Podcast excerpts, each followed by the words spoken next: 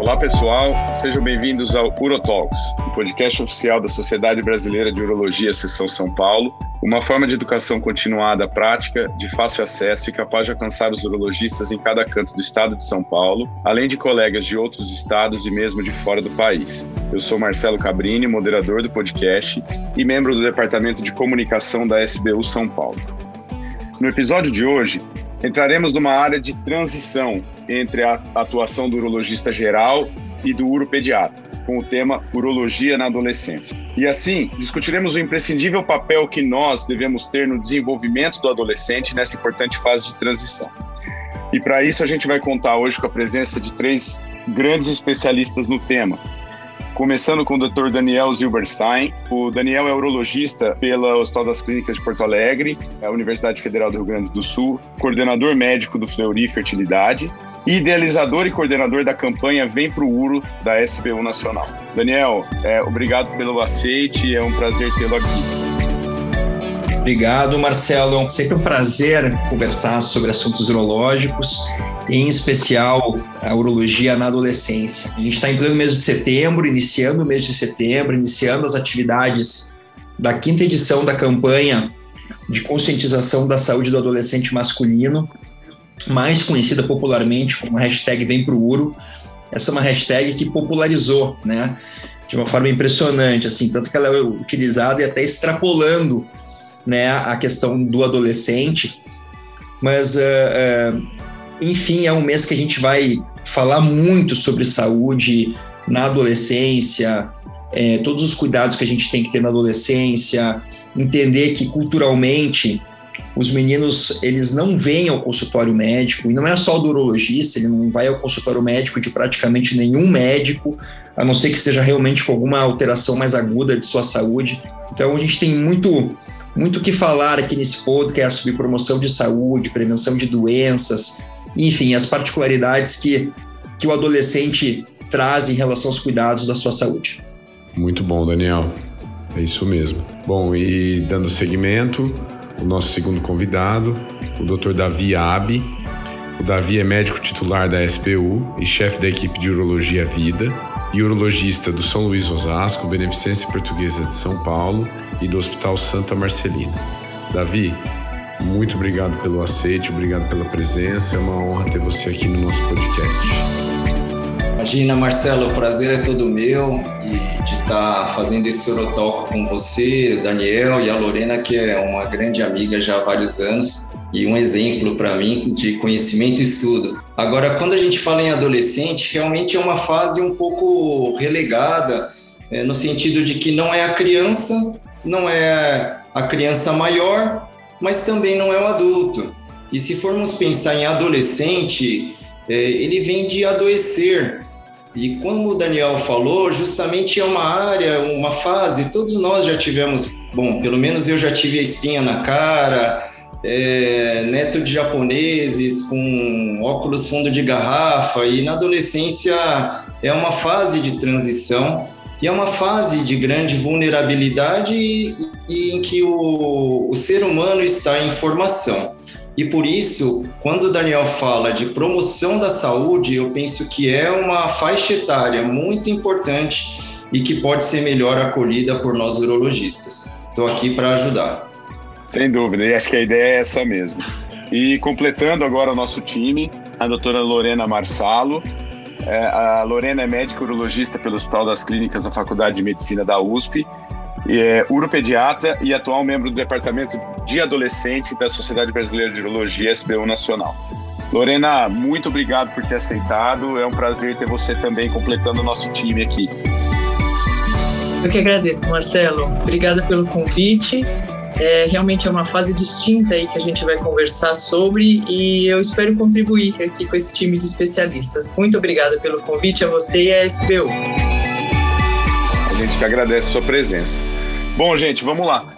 É, bom, vocês já destacaram aí que a adolescência é essa transição né, entre a infância e a idade adulta, é, onde a gente sabe que ocorrem alterações aí, tanto físicas quanto mentais e sociais, é, onde o indivíduo começa a se distanciar daquele comportamento de criança e começa a adquirir características e comportamentos é, sociais que vão do, do, do, do mundo adulto.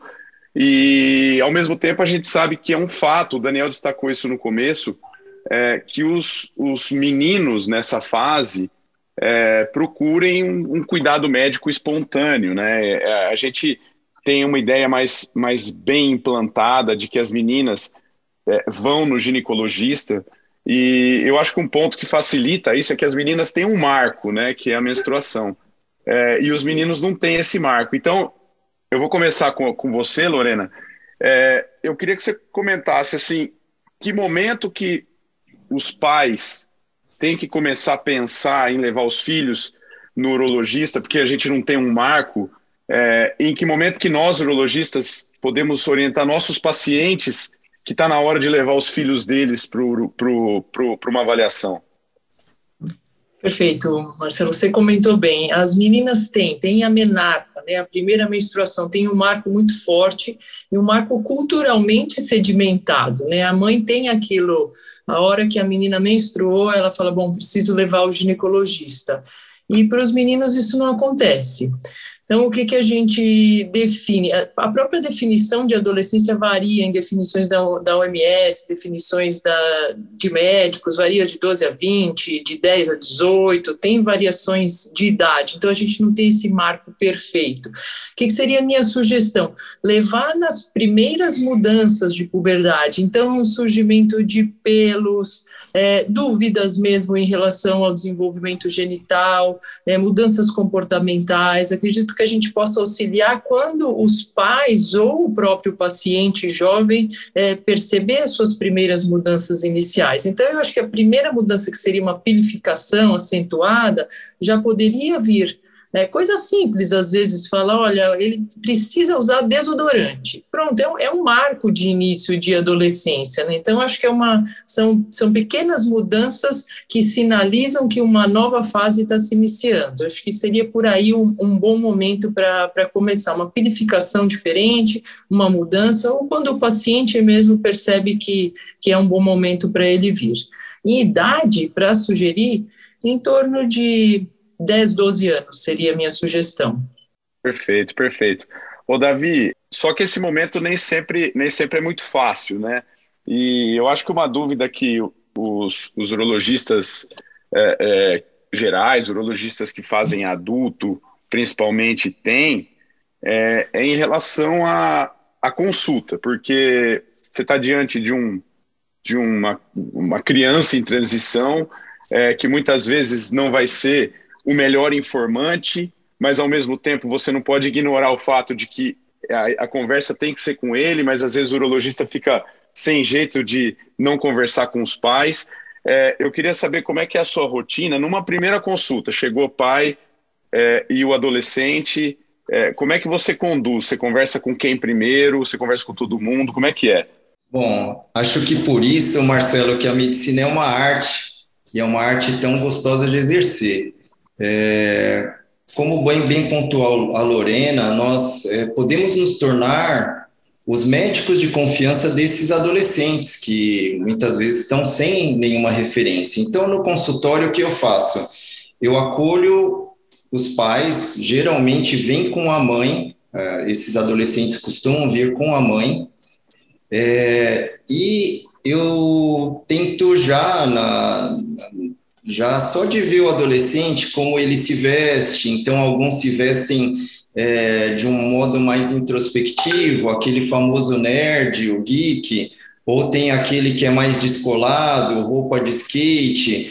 É, e nessa arte da medicina eu procuro criar a empatia com o adolescente, então lembrando o urologista geral que é importante você entender e praticar a linguagem do adolescente, deixando tanto a mãe como adolescente à vontade na primeira consulta. Então, quebrando barreiras, é, desarmando é, ali na consulta. E normalmente chega um momento da consulta junto com a mãe, que aí eu falo, oh, a senhora poderia esperar um pouco lá fora, eu converso com seu filho, é, de um modo assim muito é, educado, tranquilo, e as mães, na verdade, elas já vêm com essa, esse desejo de que e o urologista tem uma conversa sós com seu filho. Então, isso costuma ser bastante tranquilo. E aí eu faço algumas questões assim mais se ele já é sexualmente ativo, é, como que a vida sexual dele, enfim, coisas que possivelmente ele não se abriria é, na presença da mãe. Né? Então, esse primeiro approach eu, eu faço dessa maneira no consultório. É, a, a empatia ela vai servir para qualquer idade que você atender, né? Qualquer faixa etária que você cuidar, sem dúvida a empatia vai mandar.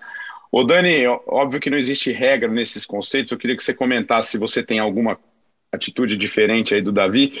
É, e eu queria também ouvir de você, Dani. É, é, você tem alguma situação que você tenta conversar com os pais sozinhos? Porque, obviamente, com o adolescente sozinho, em algum momento vai chegar essa necessidade, mas com os pais sozinhos, porque é, eu, eu te pergunto isso porque às vezes os pais têm preocupações e que eles não querem falar dessas preocupações em frente do filho, né? É, e aí você tenta conversar com os pais sozinhos também? Eu acho que, enfim, gostei muito do que a Lorena, voltando um pouquinho do que a Lorena comentou, né, em relação quando que o adolescente tem que ir no urologista, né? Não tem uma não tem aí uma, uma receita de bolo, porque cada menino ele vai entrar numa puberdade em, em idades diferentes. Né? Tem meninos que com 14 anos ainda não tem purificação alguma, não tem absolutamente nada né, de, de início de puberdade, enquanto tem outros com 11, 12 anos que já começaram, já tem né, é, voz mais grossa, uma purificação mais presente. Então, é, é, é, muito um contexto de dos pais entenderem quando começam a, a existir essas mudanças físicas e, eventualmente, até emocionais. A gente não precisa esperar de uma mudança física mais importante para uh, levar esse menino ao médico, né? E, e, uma coisa importante, assim, deixar bem claro, né? A gente está falando do, do, menino ir ao, ao, urologista, porque, claro, o urologista ele é o médico, né? Uh, uh, digamos assim, talhado, né? Para atender os, os homens de qualquer idade, não tenha dúvida disso.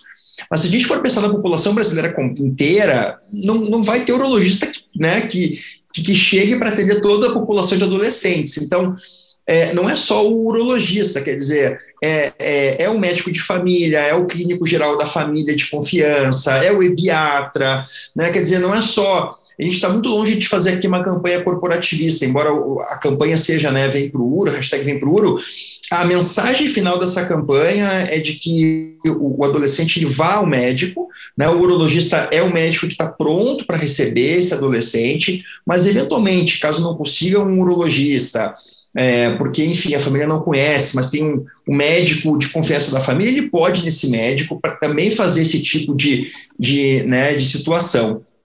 É, concordo com o Davi também, eu acho que é uma arte, né? E, e aí, às vezes, não existe o certo ou errado em relação a condutas, né? Na parte do atendimento ao adolescente. O fato é que é importante, em algum momento, o médico ele ter o seu momento a sós com o adolescente. Isso é o mais importante, porque o alvo ali é o adolescente, não são os pais do adolescente. E é importante que uh, eu também faço muito como o Davi faz, eu inicio a consulta com os pais e o menino junto, e aí eu aproveito o exame físico, que é muito, porque assim, o exame físico ele pode estar presente os pais ou não. Geralmente a gente pede licença e deixa o menino à vontade também de escolher. Geralmente ele escolhe ficar sozinho com o médico, né? E, e nesse momento onde eu estou sozinho com o adolescente, é, eu faço perguntas é, mais assim, digamos, é, específicas sobre algumas coisas mais cabeludas, né? Uso de drogas, se já teve relação sexual, uso do preservativo, se usa ou não usa. Eu aproveito aquele momento que eu tenho mais uma intimidade com o adolescente para fazer perguntas, né? E ali eu vou gerando, naquele momento eu vou conseguindo fazer, digamos assim, uma, uma maior empatia com o menino, né? E eu não tenho esse hábito de tirar o menino da sala e ter uma conversa só com os pais, porque eu acho que aquela conversa tem que ser muito transparente, sabe? É, o que os pais têm uh, de, uh, digamos, de dificuldade ou de receio com a saúde do menino, né, ou com algum tipo de atividade que ele vem, vem fazendo, algum comportamento diferente, acho que é importante que o menino também saiba disso naquele momento, que seja algo bem transparente que os pais falem para mim que ele, porque às vezes é o único momento que os pais conseguem fazer essa comunicação com o adolescente, de dizer não, nós estamos preocupados porque né, o, o, o meu filho junto na consulta, ele está saindo com pessoas que a gente não julga que sejam pessoas, né? Enfim, qualquer coisa, qualquer queixa que existe dos pais, é importante que o menino saiba que existe essa intranquilidade dos pais, e aí cabe a mim entender né, se isso faz sentido, se não faz, se eu posso né, promover ali o um melhor entendimento, enfim, e se for necessário até pedir ajuda né, para outro especialista, com outro profissional médico que possa nos ajudar a encaminhar melhor uma situação que talvez não seja uma situação que o urologista possa resolver, porque foge um pouco da nossa área. Então, eu não costumo ter esse momento com os pais sozinhos, a não ser que os pais peçam. Bom, aí é uma situação que os pais estão solicitando, e ok, mas eu ativamente eu não peço.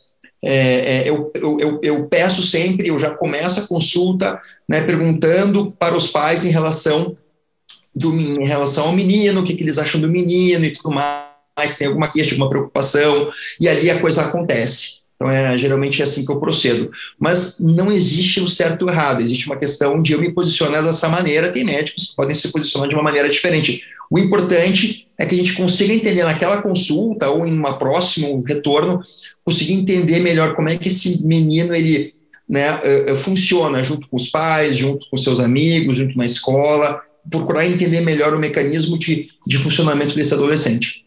Perfeito. É, eu vou passar, eu vou passar para Lorena. Eu queria que você comentasse, Lorena, é, e eu já vou me adiantar e pedir para você falar um pouquinho sobre como que é a sua rotina de exame físico, falando de um indivíduo que não tem queixas, assim, que não tem queixas específicas. Qual que é a sua rotina de, do exame físico? O que, que você vai buscar nesse adolescente numa consulta de rotina? Mas, por favor, comente, comente sobre as questões anteriores Perfeito, Marcelo.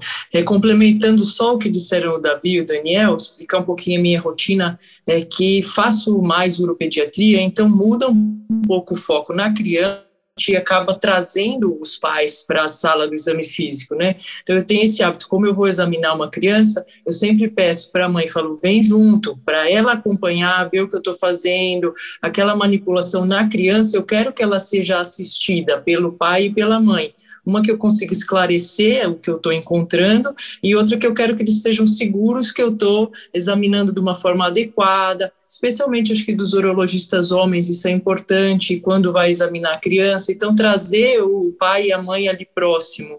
É, no adolescente isso se inverte um pouco, acho que como o Daniel comentou, é, o, o adolescente é o protagonista daquele momento, então assim, eu, eu converso com o pai, mãe, o adolescente, até que pode chegar um momento que eu falo, agora é o momento dos pais aguardarem lá fora, que eu vou conversar com aquele adolescente sozinho. É, e muitas vezes os pais já nem sequer veem os genitais dos adolescentes, eles não mostram mais, não querem mostrar, tomam um banho sozinho, não tem o menor interesse que ninguém veja em que situação de desenvolvimento eles estão. A mãe vai falar, ah, como é que está o pênis do seu filho? Não sei, não vejo há três anos já. Então, é aquele momento em que é um contato do médico com o adolescente, né, próximo. Quando eu estou junto com pais e o adolescente, eu explico que eu vou examiná-lo por inteiro, porque apesar do urologista ter um foco genital bastante importante, mas eu abdômen. Às vezes eu faço um, um, exame físico até mais minucioso nesses adolescentes para deixá-lo mais confortável. Então eu dou uma auscultada, eu vejo o abdômen, eu, eu vejo tudo.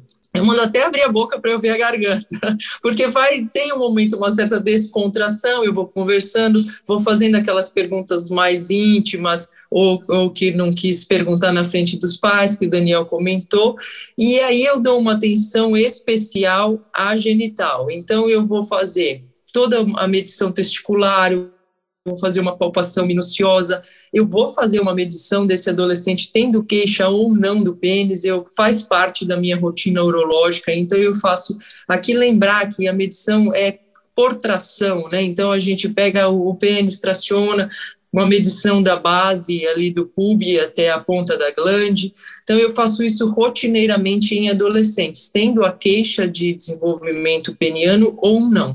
Aí eu vejo um pouquinho de tudo. Como uropediatra, vejo dorso, vejo tudo. É um exame bem completo.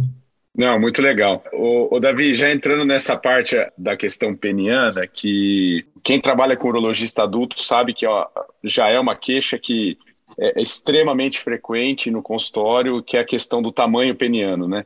E, e eu acho que para o adolescente, esse drama ele deve ser muito maior, porque ele ainda está numa fase de desenvolvimento e certamente ele vai ter amigos, como o Daniel falou, que vão estar tá mais adiantados na sua fase de desenvolvimento e vai ter aquela comparação, aquela necessidade de de estar tá no grupo igual e, e aí isso gera muita angústia. É, eu, queria, eu queria que você comentasse sobre esse tema do tamanho peniano, afinal, a gente está falando de algo que não tem padrão nem de medida e nem de como medir, né? É, nem de, não, tem, não existe um padrão de normalidade muito bem estabelecido e não existe um padrão também de como medir. É, existem várias formas, a Lorena comentou do pênis esticado, mas eu queria que você comentasse um pouquinho como é que é a sua rotina em relação a isso. Tá certo, Marcelo. Eu acho que para descontrair eu tenho uma vantagem que eu sou neto de japonês, então esse negócio de pênis pequeno eu tiro de letra, né? mas até o. Davi, Davi, desculpa te interromper, mas tem aquele velho ditado, né? Mais vale um pequeno brincalhão do que um grande bobalhão. Sim, ou senão a, o que importa é o feitiço que a varinha faz, né?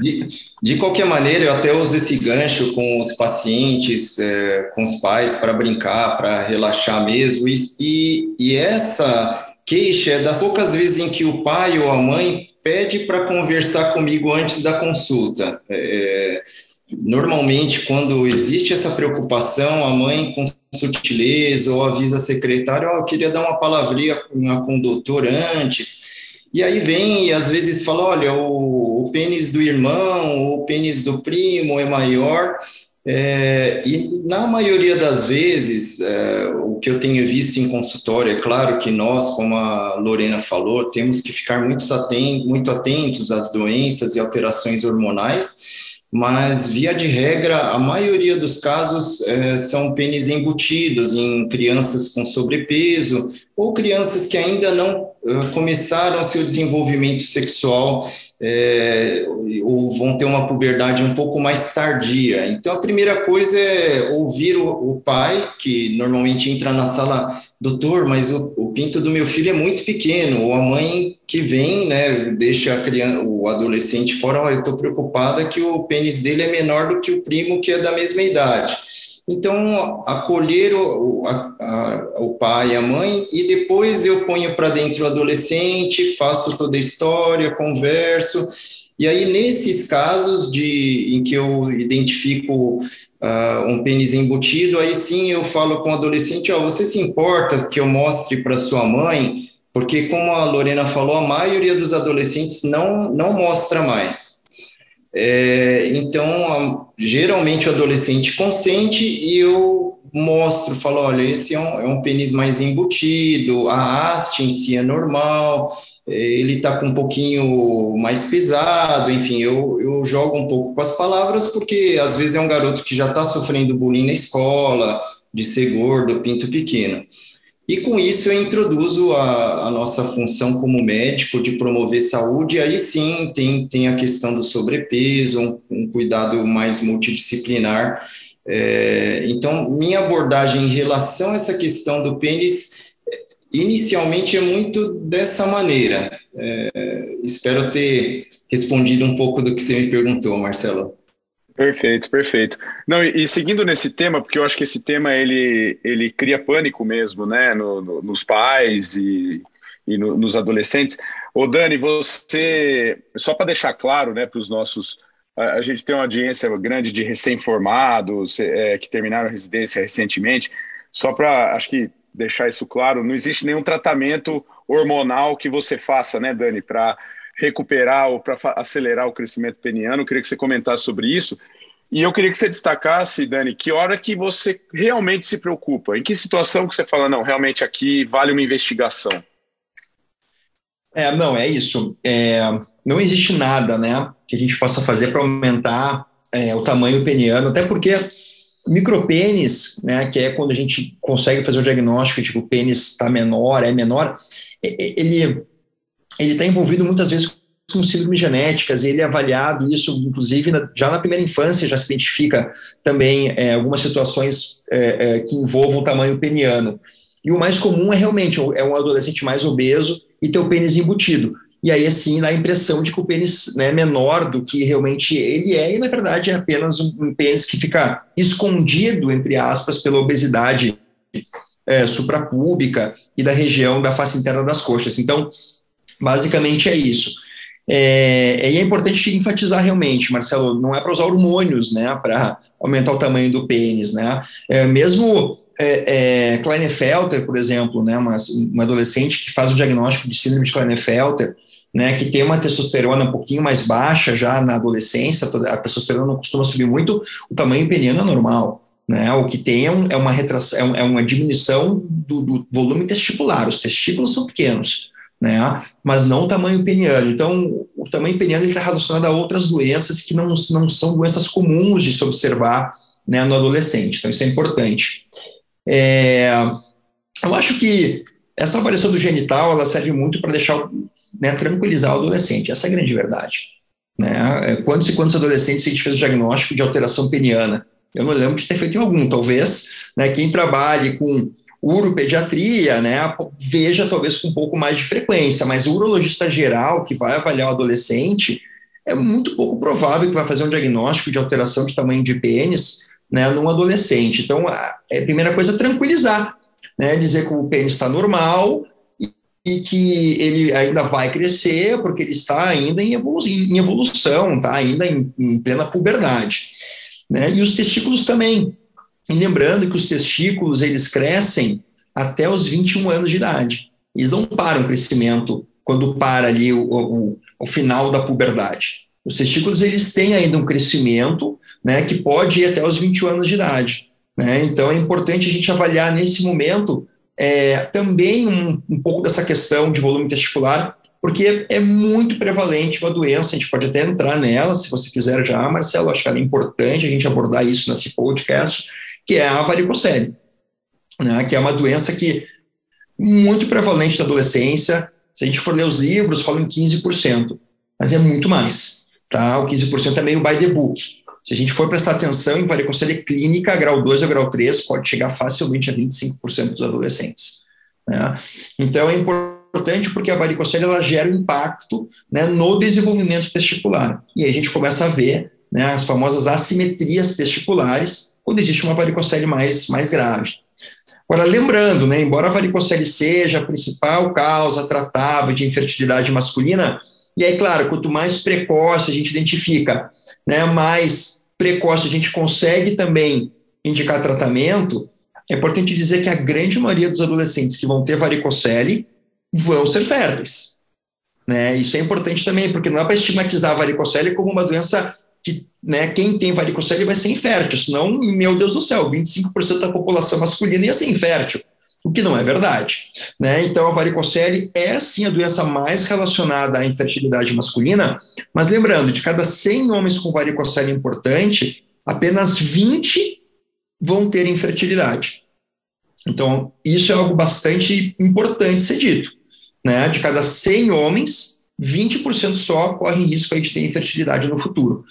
Então, também não é uma doença, ah, não tem varicocele, tem que sair operando todo mundo. Não, pera lá e por isso que é importante fazer essa aferição de volume testicular, e depois, enfim, se o, né, o, o, o, o adolescente já permitir solicitar um espermograma com a anuência dos pais, muito importante a gente pedir, sempre quando a gente pede exames, né, para um adolescente, a gente tem que falar para os pais, olha, estamos pedindo tal, tal e tal exame, tudo bem para ele poder fazer? A gente precisa dessa autorização dos pais. Né? Dani, é, eu vou aproveitar seu gancho é, e vou continuar com você, até porque é, eu sei que a sua área de atuação também é, é, é a infertilidade, então me, me, permito continuar com você perguntando isso, já que você fez esse gancho da varicocele, como que é essa questão de você ter que falar com o adolescente que por vezes ainda é, tem uma ejaculação inicial, é, que tem um espermograma em desenvolvimento um, um, e, e, que ainda talvez não possa ser considerado o principal marco aí para você indicar tratamento. Como é que você faz essa abordagem com, a, com os pais? Porque você vai ter que indicar, às vezes, às vezes o, o, jovem não teve nem relação ainda, você vai ter que comentar sobre um exame é, é, e, e, também essa, e como é que você faz essa decisão de, é, cirúrgica, né, esse segmento, caso você vai indicar. Perfeito. É, eu acho assim, Marcelo, é, a primeira coisa é entender se o paciente já ejaculou ou não, se o adolescente ejacula ou não. Tá? E essa pergunta eu faço quando estou geralmente a sós com o um adolescente, eu não faço na frente dos pais. Então eu já tenho essa informação se ele já ejaculou ou não. A média de idade de ejaculação de adolescentes é 12 anos e 8 meses. Essa é a média de idade. Tá?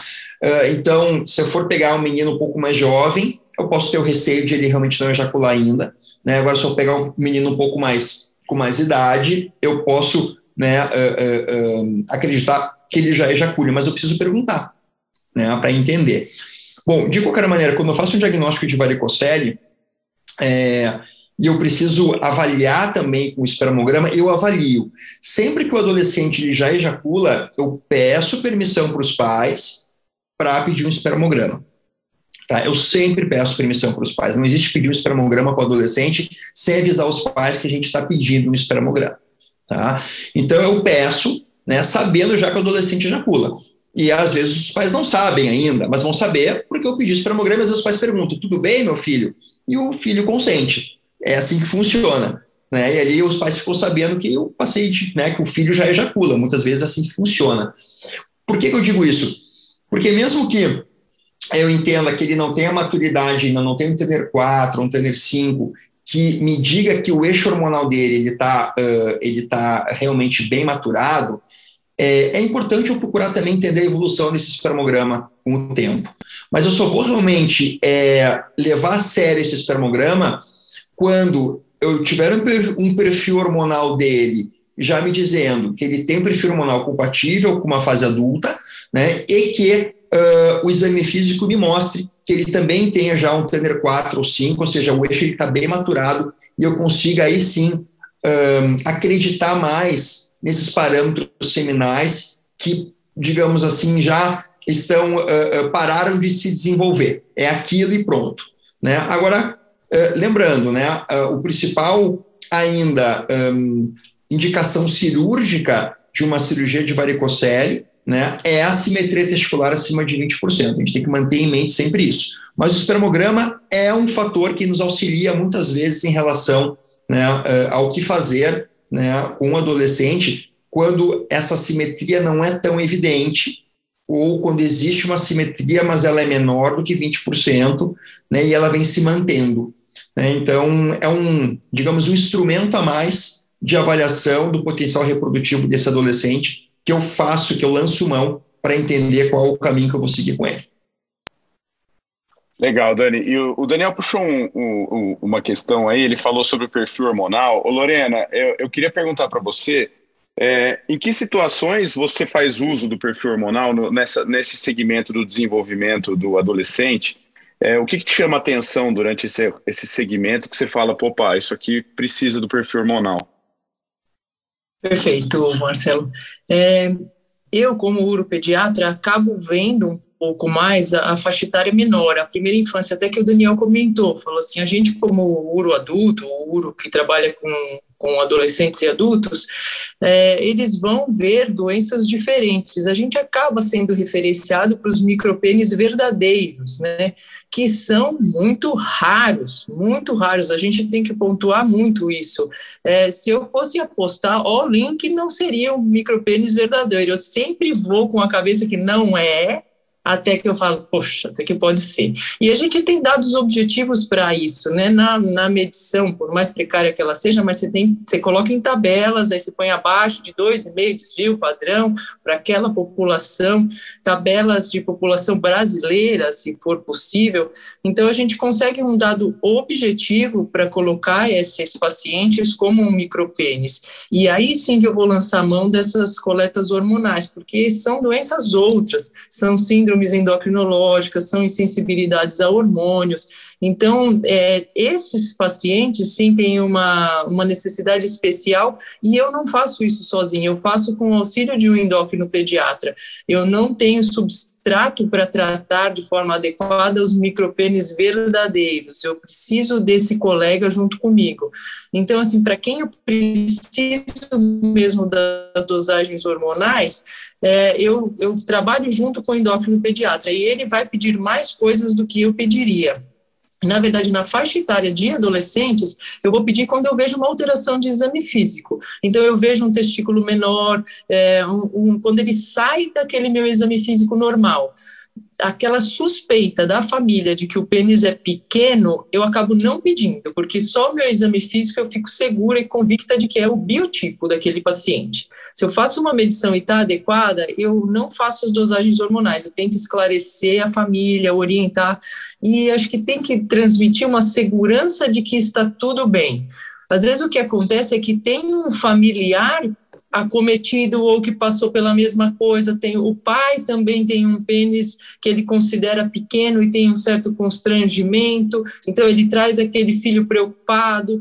Então é mais uma questão talvez até de orientação psicológica e, urológica para essa família do que eu solicitar os exames hormonais. Então, tem alteração de exame físico, eu solicito, se não tem, eu não solicito, apesar de as, algumas famílias torcerem o nariz para isso que querer que a criança seja avaliada. Mas às vezes o, o, exame físico por si só me dá segurança suficiente para não pedir esses exames hormonais. Perfeito. Ô Lorene, e só para completar, é, já aproveitando o gancho, você pede algum outro exame de rotina para um, um indivíduo sem queixa, que foi para uma avaliação de rotina, é, um ultrassom de testículo, é, algum exame de sangue, você costuma pedir ou, via de regra, para uma consulta de rotina, é só o exame físico e orientações? Se esse paciente faz é, puericultura, mas com um pediatra, em algum momento ele deve ter exames. Eu gosto de complementar com ultrassom escrotal, porque eu vou avaliando esse desenvolvimento testicular por aí. É, acho que é só isso, não peço mais nada. Assim, peço o, o exame, que se ele já tiver exames do pediatra, ótimo, se não, eu faço um exame de sangue uma vez só, e são adolescentes normalmente que são bem colaborativos para coleta, e peço um, um ultrassom escrotal. É, muitas vezes a família me pede alguma coisa e eu falo, ah, tudo bem, quer fazer um ultrassom abdominal, eu peço, mas não, não faz parte da minha rotina, não. Eu sou bem enxuta na solicitação de exames. Perfeito. E, e acho que só para deixar clara a questão do ultrassom, é, ultrassom testicular, o Daniel me corrige aí que se eu estiver falando besteira, mas a ideia não é a varicocele, né? Porque a varicocele o exame é físico, né, Daniel? Então, acho que não, não é para isso que você vai pedir o ultrassom, né? Exato, exato. O David levantou a mão aqui para conversar também, mas é, o diagnóstico preciso de varicocele, assim, importante, é pelo exame físico, né? Até porque às vezes o ultrassom ele vê um pouco de varicocele, mas não tem uma dilatação importante, mas o ultrassonografista ele acaba laudando como uma varicocele e tudo mais, mas aí precisa entender se no exame físico isso realmente se comprova. Então, o meu exame físico ele é bem definitivo assim, em relação à presença somente de uma varicocele clínica, que a gente chama que é grau 2 ou grau 3. O Davi, é, eu vou passar a palavra para você, para você comentar, é, e eu já queria introduzir um outro tema, é, que muitas vezes o urologista que vai avaliar o adolescente que acaba fazendo o diagnóstico justamente pelo que a Lorena comentou, que os pais não veem mais o genital dessa criança. E às vezes essa criança não passou pela Lorena como uropediatra e aí passou batido, que é a questão da fimose. É, eu queria que você comentasse o que você ia comentar e já, coment, já introduzisse essa questão da fimose, no diagnóstico de fimose no adolescente. Perfeito. Bom, então só reforçando um conceito para os colegas que nos ouvem, é examinar bem o adolescente. A maioria deles tem um pouco de vergonha, então ganha confiança, mas é importante examinar, é, fazer um exame físico completo. É, e na questão da varicocele, examinar de pé e deitado, e também palpar com muita tranquilidade para justamente revelar no seu exame físico se há suspeita ou não de assimetria. A ultrassonografia também vejo como importante, principalmente nessas questões de varicocele ou de acompanhamento do desenvolvimento testicular. É, só lembrando que é operador dependente, então é, lembrar onde fez, ou se você tem um colega de confiança e pode referenciar, é uma boa. E de rotina em varicocele clínica, é, com assimetria testicular comprovada pelo exame físico e, e, talvez corroborada pela ultrassonografia, via de regra eu, eu não peço de rotina espermograma. É, não sou especialista como o Daniel, mas de qualquer maneira é, não tenho solicitado de rotina. É, mas tenho ficado bastante atento na questão clínica, como já foi é, dito. E em relação ao pênis, sim, é, vários casos de consultório Uh, muitas vezes o pai ou a mãe nem sabiam que o garoto tinha fimose. E no exame físico, ao deparar com esse achado, eu sempre pergunto: mas isso não te incomoda? É, é quando eu fico. Quando fica duro, não te atrapalha? Ele falou: é, atrapalha, não consigo pôr para baixo. Mas às vezes ele até achava normal e algumas vezes já vieram, já veio um paciente de 18 anos, tinha passado na faculdade e aí veio sozinho na, na consulta, por, mesmo tendo 18, pedir para vir a mãe, e ele tinha uma fimose, vamos dizer, subclínica, passou desapercebido, mas ao ter ereções aquilo era relevante, incomodava e atrapalhava até o início de vida sexual dele. Então, um conceito bem importante para o urologista geral é entender que o adolescente é um paciente importante, com queixas importantes, é, ele está numa fase de vulnerabilidade, então essa queixa de pênis pequeno, ela é importante, e lembrando que muitas vezes a gente vê alguns adolescentes, seja por bullying ou outras coisas, acabando ou por uma direção das drogas ou às vezes até um, uma morte precoce, né? Então, claro, nós não somos únicos, somos parte de é, a urologia é parte da medicina, mas é, vindo ao seu consultório acolha o adolescente, acolha o adolescente e os pais do adolescente. Bom, é isso. Davi, é, e o Davi e, e, na questão da fimose, uma vez você é feito, é, tendo feito o diagnóstico é, na, na, sua prática, você costuma já indicar é, e, em qual momento do desenvolvimento, porque essa é uma criança que está com crescimento do genital, né? E às vezes esse crescimento da glande, principalmente, que vai gerar o desconforto que antes na infância ele não tinha. É, você já indica tratamento cirúrgico? Você espera? Que momento da, dessa transição você acha melhor abordar? Se eu identifico na história que é algo que incomoda e no exame físico eu percebo que existe uma resistência, porque veja que o conceito de fimose, fimose vem da palavra grega, cuja tradução literal é mordaça. E a, o conceito clínico de fimose é algum estreitamento que dificulte ou impeça a exposição da glande. Então, se dificulta, a meu ver, na hora da ereção, que é um momento, vamos dizer, sagrado para o adolescente, já está na hora de corrigir. Eu não espero. É, deixa o adolescente ser feliz e vamos preparar ele para tocar o pau, como a gente brincou aqui. Não, Davi, e, e perfeito. Quer dizer, a fimose, a, a fimose, ela pode passar desapercebida, especialmente porque os adolescentes não passam né, com o médico, e é uma grande fonte de preocupação na relação sexual. Né? Então, é, é, isso traz uma, isso pode trazer consequências bem dolorosas aí do ponto de vista psicológico é, para esse adolescente quando vai iniciar os relacionamentos sexuais e ele tem uma fimose que atrapalha né, toda essa toda todo esse relacionamento. Então, como é importante, né? Como é importante é, é o, o, realmente esse adolescente ele ser examinado na região genital também, porque por vergonha ele pode não necessariamente falar na consulta, né? Que ele não consegue expor bem a glande. É, tem, é muito comum o adolescente ser retraído. E veja bem, é, às vezes é uma primeira consulta e a gente não consegue ainda ter, né, ganhar a confiança do adolescente logo de cara, né? E, e, é a nossa chance única, às vezes, de vê-lo. Às vezes ele vê e depois não volta mais, vai para um outro médico que acaba não avaliando os genitais como a gente é, avalia por ser urologista. Então, é muito importante que nessa, nessa ida do adolescente ao urologista a gente tenha um foco muito importante, muito, muito centrado na área genital, porque a gente pode ver realmente situações que possam, possam trazer aí consequências é, psicológicas até para esse menino na fase adulta jovem.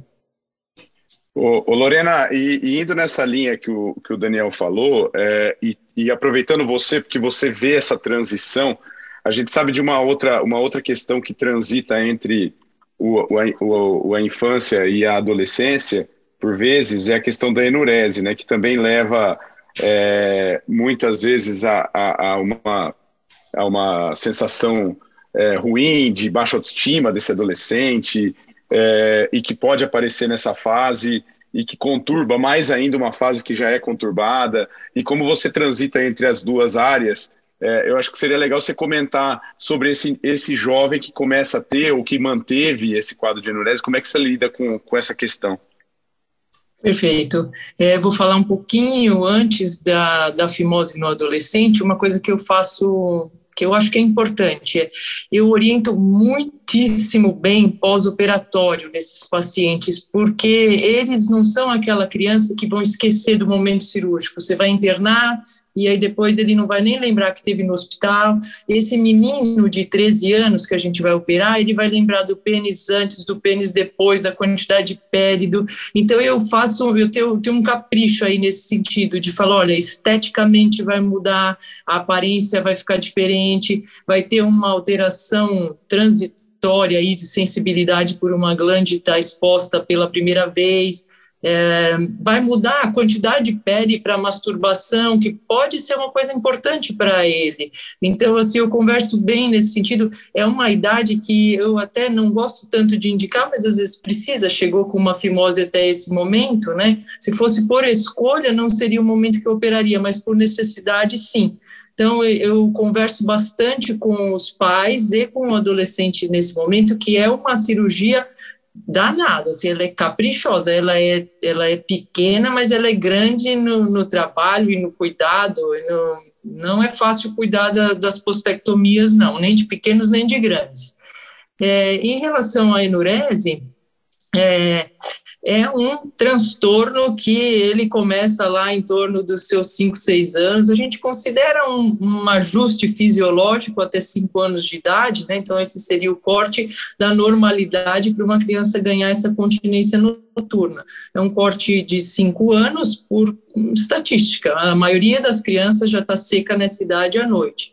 Mas a gente vê que com 6, 7, 8, 10, 14 temos adolescentes tardios aí com fazendo xixi a noite toda. Normalmente tem um antecedente familiar, então pode procurar, tem um tio, um pai, uma mãe que também foram enuréticos, então aumenta a chance quando tem um familiar acometido e transtorna sim. Então quando que a família vem?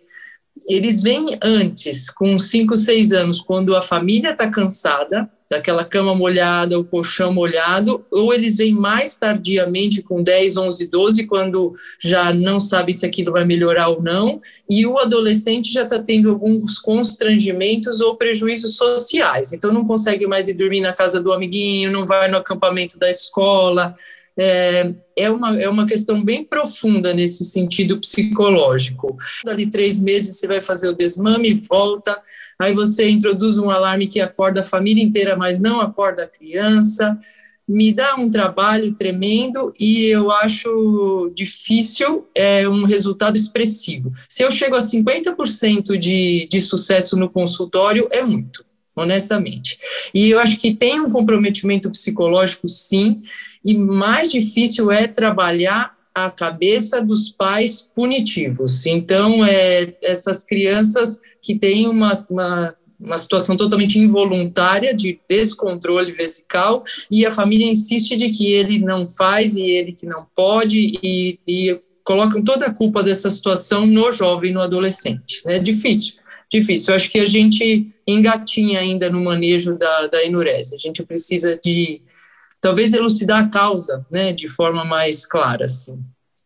Concordo com a Lorena sobre enurese. Eu só queria lembrar alguns. Eu tenho um caso de consultório, uma menina que ela veio pré-adolescente, entre pré-adolescente e adolescente, ela apanhava quase todos os dias por conta de enurese, e aí perdia, só que veja que ela já tinha passado por vários outros colegas, urologistas ou não urologistas, e no final ela tinha uma duplicidade com ureter ectópico. Então, por mais que é algo raro, É, eu tenho outro colega que pegou um caso de uma mulher já adulta, que passou a vida toda como é, enurética e, na verdade, tinha uma ectopia ureteral. Então, por mais que raro, aqui a gente está conversando sobre adolescentes, é mais comum hoje flagrarmos ainda na infância, mas é, o urologista geral é, não deve se esquecer, em caso de enurese com perdas diurnas, ou seja, micção preservadas e perdas, perdas contínuas, é, no mínimo suspeitar de, de um quadro de ectopia ureteral, né? É, só para a gente não deixar de passar, porque realmente é, a criança sofre, e no caso adolescente, sofre muito com isso aí. Marcelo, não sei se já teve podcast enurese, mas vai dar um baita podcast só sobre enurese, porque é um, é um, é um universo, né? É um universo o tratamento de já, eu já estava pensando crianças e adolescentes, é. E, e, a Lorena comentou muito bem, né? É, como a enurese, quando passa da infância e chega na adolescência, como traz repercussões negativas para a vida social, para a vida psicológica desses meninos, né? É, realmente a gente percebe uma grande dificuldade desses meninos de socialização, de inibição, né? Então é, é um grande sofrimento para aqueles adolescentes que chegam nessa fase da vida, né, perdendo urina de uma forma, né, espontânea ao dormir. Então uh, é algo que tem que realmente ser olhado com muita atenção, mas em especial é, evitar que chegue na adolescência com esse problema, né, Lorena? O ideal é que já na primeira infância se consiga detectar e se consiga trabalhar bem esse, esse problema para que não avance na adolescência, porque depois as consequências psicológicas no adolescente são muito grandes. Sem dúvida. Perfeito, Daniel, sem dúvida. Como complicar uma fase já complicada, né? Bom, é, e, e acho que é legal agora nessa reta final aí do nosso podcast, é, e a gente lembrando sempre que uma das ideias do, de trazer o, o adolescente para o consultório é, e para da campanha é, é, nós sermos promotores de saúde. O, o David destacou isso, né? A gente tem que ser promotor de saúde e orientador. É, eu queria comentar algumas, é, tocar em alguns assuntos aqui que não são problemas de saúde, mas que acho que cabe a nós orientarmos. É, eu vou começar com, com o Davi. É, masturbação, Davi provavelmente isso é uma frequência, é uma, é uma pergunta frequente dos pais, primeiro, né? É, e vai acabar sendo dos adolescentes. É, como que a gente avalia o que é normal? Como que a gente tranquiliza uma criança, uma, um adolescente, no caso, ou o pai, que, do que é normal? É, como, que, como que é essa orientação?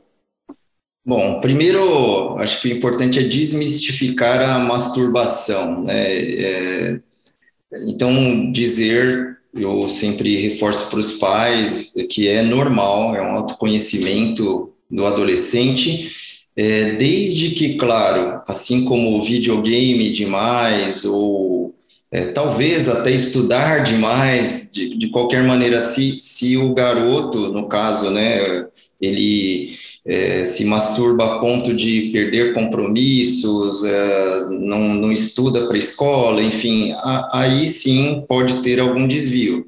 Mas, via de regra, a, o papel, a meu ver, nosso de urologista é tranquilizar, desmistificar é, e às vezes é, pode até ter, dependendo do perfil de família, é, eles não se conversam, existe alguma questão religiosa, enfim, que deve ser respeitada, mas do ponto de vista médico, podemos tranquilizar o, a criança ou adolescente que ele não está pecando, que não está agredindo alguma norma uh, e que ele se sinta culpado toda vez que se masturba, né? Então, é desmistificar, é, explicar, explico ao paciente e os pais que é algo normal, desde que não seja algo obsessivo, tá? Então, essa é a minha abordagem. É, Lorena, eu queria que você comentasse um pouquinho também. Afinal de contas, você, por vezes, você certamente você segue muitas crianças que viram adolescentes, né? E você já tem uma certa como que é essa e às vezes eles têm mais liberdade para perguntar. É, ah, é, quantas vezes é normal? Tem problema ejacular muito? Tem problema masturbar muitas vezes no dia? Como é que você lida com isso? Escutei ontem mesmo. Mais do que sete, pode? Eu fui o número trabalhista. Sete no dia, pode? Eu falei, pode. É, tem, tem uma coisa assim, a gente tem um gap geracional maior agora, eu acho. Os adolescentes estão tão tão ativos, tão sabidos. é, então, eles fazem umas perguntas assim diretas que às vezes me pegam no contrapé. Não tem esse número. Acho que o Davi colocou bem assim: sete pode, dez pode, não dá pelo na mão, não atrapalha o pênis, não acontece nada disso. É, a questão é é, tem algum comprometimento na sua vida social ou familiar, né? A sua mãe está reclamando, está deixando de ir à escola, está deixando de fazer outras coisas por conta disso, a gente vai observar se não se trata mesmo de um comportamento vicioso ou obsessivo, como colocou o Davi. Então, acho que enquanto está todo mundo feliz, eu estou bem, é uma coisa que me faz bem, tá, não está causando sofrimento nem para o adolescente, nem para os familiares ao redor, tá tudo certo. E tem que esclarecer mesmo, essa, que é uma questão de autoconhecimento para meninos e meninas, inclusive, né? Que a gente tem uma facilidade masturbatória masculina por conta da exposição ali do pênis, mas as meninas também o fazem e acho que devem ser incentivadas a fazer, né? Também para um autoconhecimento. Às vezes o URO acaba atendendo adolescentes mulheres, eu vejo bastante é, vejo desde a infância com infecções urinárias, então tem essas questões e acho que a gente tem que tratar com a maior naturalidade possível para ambos, assim, e não tem um número não, não tem, não vejo de, com maus olhos, pelo contrário. Ô Lorena, e já aproveitando você, é, já indo além, falando da, do início da vida sexual, é, também é, eu acho que é um papel importantíssimo nosso orientar é, e também falar sobre riscos, né, DST. É, e aí entra uma que é a questão da, do HPV. É, quando que a gente manda esse adolescente tomar vacina? É, e como que, é, como que você costuma orientar esses adolescentes em relação a esse, a esse início também da vida sexual? Perfeito. É, o que eu acabo pegando é assim, meninos que eu fiz uma orquidopexia lá atrás e que hoje em dia são adolescentes e têm essas questões, né? Vão iniciar atividade sexual.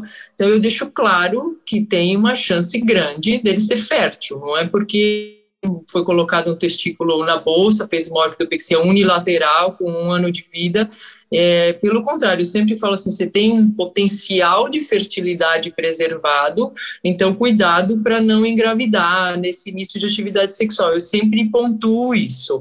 Em relação às infecções sexualmente transmissíveis, é, oriento muito bem também nesse sentido, é, porque iniciou a atividade sexual, você está em risco, né? Só o abstêmio que não está em risco nesse sentido. Um, em relação ao HPV, existem duas maneiras de sermos vacinados, né? Pela rede pública, hoje o calendário está para meninas de 9 a 14 anos e para meninos de 11 a 14 anos. É, agora a vacina quadrivalente e, e, tem algumas situações especiais, é, pacientes com HIV, com AIDS, que se oferece para a população adulta.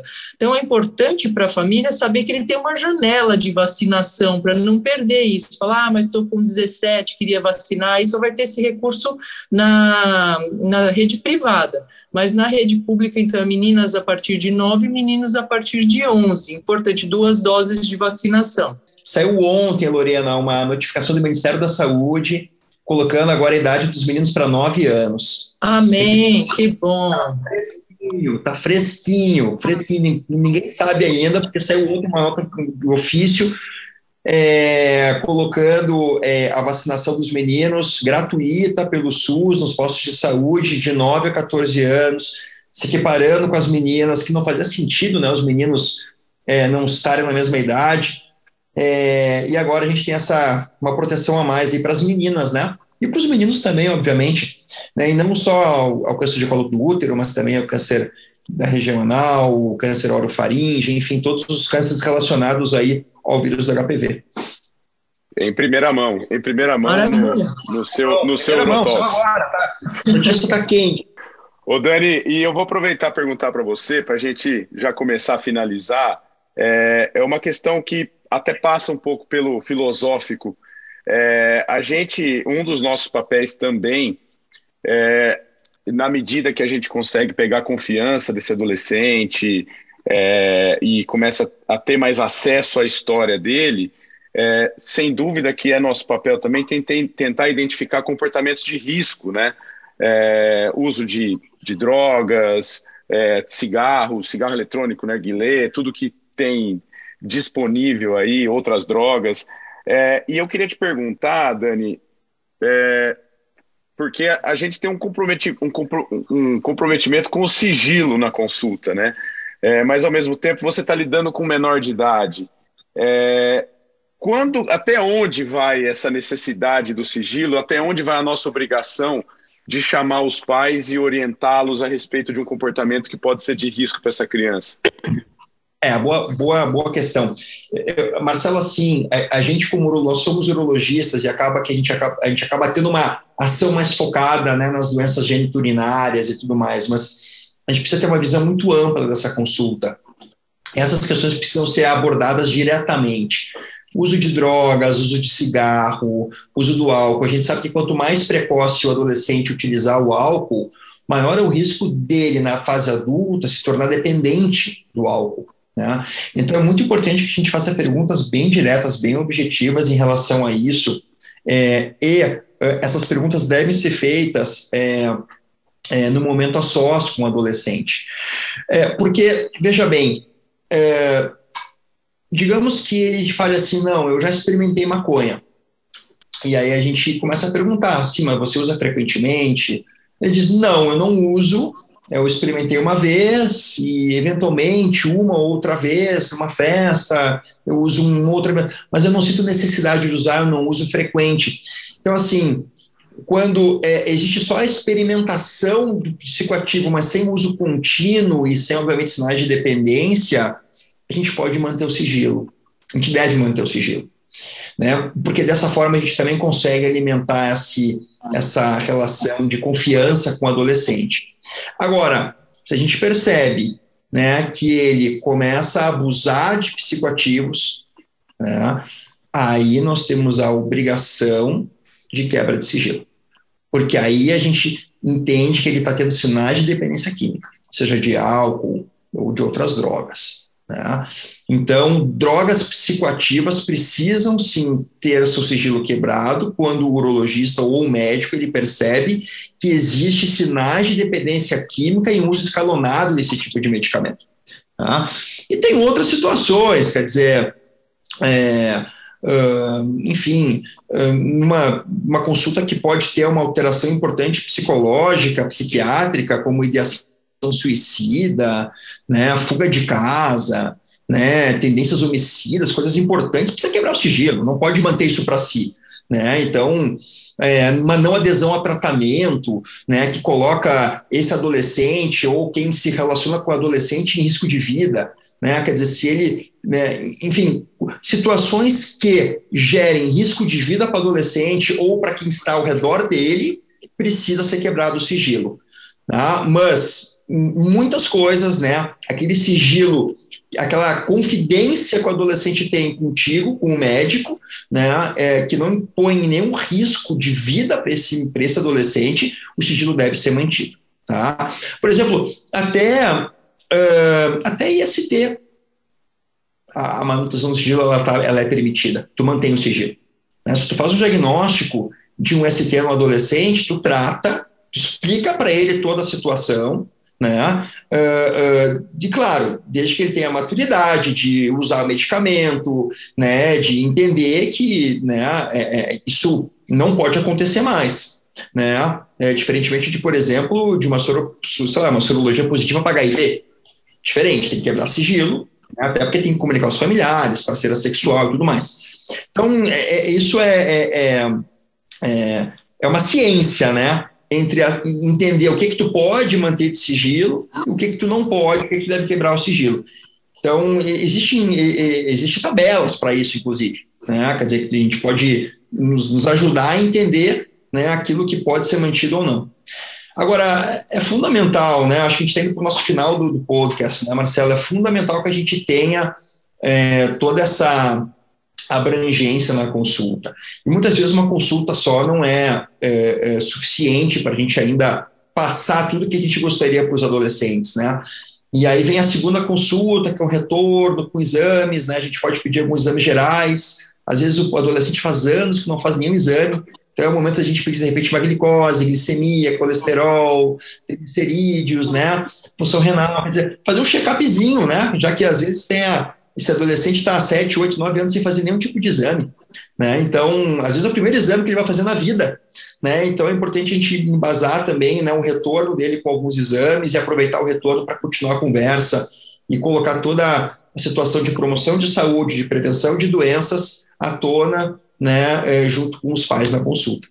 É, eu acho que é, essa ideia que você destacou, ela mostra a importância do nosso papel, né, dentro de um, de um cenário é, que muitas vezes o, o, jovem tem uma postura de não confiar muito, principalmente nos mais velhos, né, ele tem o seu, ele tem a sua tribo e, e para você conseguir quebrar essa casca e chegar, é, muitas vezes você precisa de tempo, e eu acho que é importante você ter os urologistas serem um pouco isso, né, para esse adolescente do, do, do, sexo masculino.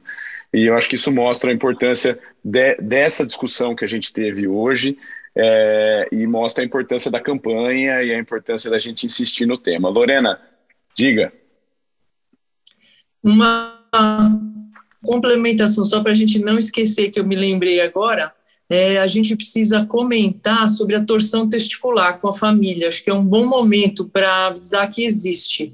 É, eu, eu, vejo as mães que nunca ouviram falar, falar, ah, mas existe isso, e eu sempre comento, eu falo, se o menino que se queixar de dor testicular, dor no saco, acordar com dor, para dar atenção, para valorizar aquela dor, porque às vezes a gente tem seis horas para operar um testículo aí, destorcer e salvar. Então, só uma lembrança, assim, que eu acho que é um momento também importante, como promotores de saúde para as pessoas saberem que existe a torção testicular. Sem dúvida, um ponto importante, orientar, orientar autoexame muitas vezes, né? Orientar até a questão do tumor de testículo também. É, muito bom, gente. Acho que é, acho que deu para deixar clara a importância. Nós temos assunto. O, o, eu conversei com o Daniel antes. O Daniel me avisou, né? Temos assunto para três horas de conversa e não tem dúvida que a gente tem mesmo, mas infelizmente a gente tem que. Mas que fique aí, além do Denurese, Daniel, que fique a ideia para um, um, segundo ponto, um segundo podcast de adolescentes aí para a gente conversar mais. É, bom, gente, eu acho que a gente vai ter que encerrar. É, eu queria agradecer demais a presença de todos vocês. Eu vou passar a palavra a cada um de vocês para que vocês, vocês façam as considerações finais. É, eu, eu digo que, por mim, que eu aprendi muito e eu acho que nossa audiência é, vai aprender muito também sobre como abordar o adolescente. É, se vocês me permitirem, vou começar com a Lorena. É, para suas considerações, Lorena, eu queria te agradecer muito de ter aceitado, de ter disponibilizado seu tempo na nossa loucura é, e dizer que foi um prazer ter você aqui. Imagina, Marcelo, eu que agradeço, agradeço muitíssimo o convite, é sempre um prazer. Eu aprendo mais aqui, eu sempre me acrescenta muito. Às vezes não tenho tempo de ouvir, mas participar me acrescenta demais. É uma fase muito delicada, né, que a gente abordou e importante a gente ter esse assunto em voga, né? É importante a sua iniciativa de colocar um tópico como esse, que às vezes não é tão popular, mas a gente precisa trazê-lo para a popularidade. Realmente só tenho a agradecer. Obrigado ao Daniel, Davi, pela parceria aqui e pelo aprendizado. Muito obrigada. A gente que agradece. Davi, é, obrigado mais uma vez. Foi é, engrandecedora a nosso bate-papo aqui, sem dúvida, cara. Obrigado pela, pela disponibilidade. Bom, eu que agradeço, Marcelo, agradeço Daniel e Lorena também. É, enfim, agradeço demais e parece chover no molhado, mas para mim é muito produtivo também. O que eu quero transmitir é que o urologista geral abra um pouco a sua mente, abra os seus olhos e atenda o adolescente. Tem colegas nossos que nem querem, já ouvi falar, ah, eu não quero atender criança. Ok, criança talvez é, não são tantos vocacionados, mas o adolescente, é, ele é carente de atenção na saúde de um modo geral, ele já é um paciente mais arredio, vamos dizer assim, mas é uma faixa em que nós urologistas podemos fazer muito para essa população tão carente como a gente comentou aqui. Então, estamos à disposição para ajudar e é, vem para o Uro e a Uro vai para o adolescente. Vamos embora. Muito bom. E finalizando aí com o Daniel, que é o, o, o entusiasta do tema e o pai do hashtag Vem Pro Uro. É, Daniel, obrigado pelo, pela presença, foi um prazer e é, ter te reencontrado e, e ter você aqui com a gente. Obrigado, Marcelo. Foi um prazer estar com a Lorena, com o Davi. Estávamos aí no Congresso Paulista de Urologia e juntos e é sempre um prazer falar né, sobre saúde do adolescente masculino. É, é, uma, é uma idade em que é uma idade do homem que realmente fica uh, à deriva em relação aos cuidados da sua saúde. E eu creio, eu acredito muito que se a gente conseguir equiparar a ida dos adolescentes masculinos, como as meninas fazem com o ginecologista na mesma idade, a gente vai conseguir criar uma cultura né, de um cuidado maior do homem com a sua própria saúde. E aí, aquela ida do homem aos 40 anos, aos 45 anos, no urologista, que é um grande marco da saúde do homem, né? A ida ao urologista para avaliação da próstata, toque retal, PSA, isso deixa de ser uma chacota entre os amigos. A gente não vê nenhuma mulher indo aos 40 anos no ginecologista sendo uma chacota com das amigas, né? Não é, porque ela vai no ginecologista desde os 11, 12, 13, 14, 15 anos, é um contínuo. Né? Então, o homem indo ao urologista, ou indo ao médico, ao clínico geral, alguém que avalia sua saúde, isso desmistifica o cuidado da saúde do adolescente. E aí vira um contínuo, vira um cuidado contínuo. Hoje nós temos uma discrepância muito grande no nosso país. As mulheres vivem sete anos a mais que os homens. Sete anos a mais. A longevidade da mulher é sete anos a mais do que os homens. Isso tem uma causa. Com, com, com certeza, uma das causas dessa longevidade maior é a falta de cuidado de medicina preventiva né, à saúde do, do homem, porque ele vai começar a cuidar da sua saúde lá com os 40, 45, 50 anos. Vamos juntos mudar essa história. A campanha hashtag Vem ela veio para tentar ajudar a, a, a, mudar né, a cultura e fazer com que os meninos também vão ao médico desde uma idade é, bem cedo na sua adolescência. Muito bem, pessoal. Você acabou de ouvir mais um episódio do Urotalks, o podcast oficial da Sociedade Brasileira de Urologia Seção São Paulo. Lembrando que todas as edições estão disponíveis no site www.sbusp.org.br e também nas principais plataformas de streaming. Lembrando a quem não foi ao Congresso Paulista de Urologia ou quem quer revisar os temas discutidos, em breve teremos o Urotalks com os highlights do Congresso. Nos vemos no próximo episódio. Até lá!